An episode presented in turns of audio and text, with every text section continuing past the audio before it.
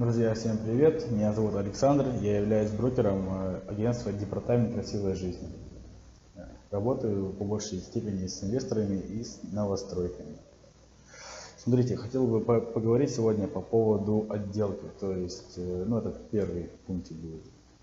Что касаемо отделки, смотрите, э, насчет черновой отделки, будем с минимума и будем проходить максимум. Насчет черновой отделки, соответственно, на мой взгляд, черновая отделка хороша в объектах комфорт плюс класса и бизнес элит, соответственно, выше.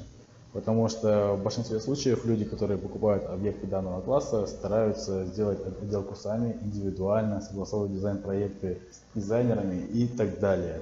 А, соответственно, подчистовая и чистовая, они уже как бы могут действовать в экономии точно, подчистовая не подходит, Почтовая будет подходить у нас, ну, я думаю, то, что в комфорте и комфорт плюс почтовая отделка уместна, потому что здесь люди как бы уже берут объекты целенаправленно, чтобы класс был повыше. И, ну, соответственно, у них чуть побольше средств есть на все это.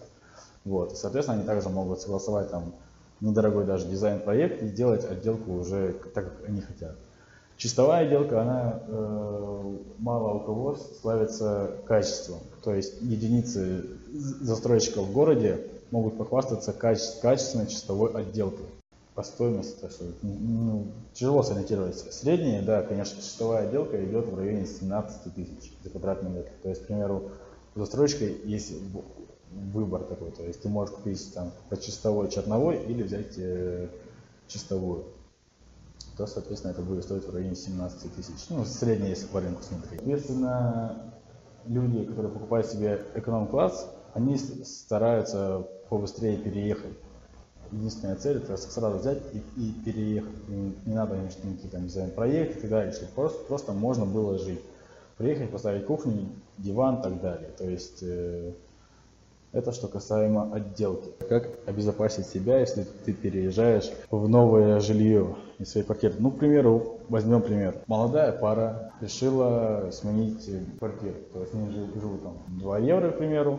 У них появился ребенок, второй, и необходимо расширить свою площадь. Соответственно, необходимо там двушку, трешку, все в зависимости от финансов. На данный момент э, покупка первички она по сути является безопасной в большинстве случаев. Если, конечно, не смотреть там на дома, которые были у нас долгое время в долгостроях и так далее. Соответственно, на данный момент действует эскроу счет. Что это такое?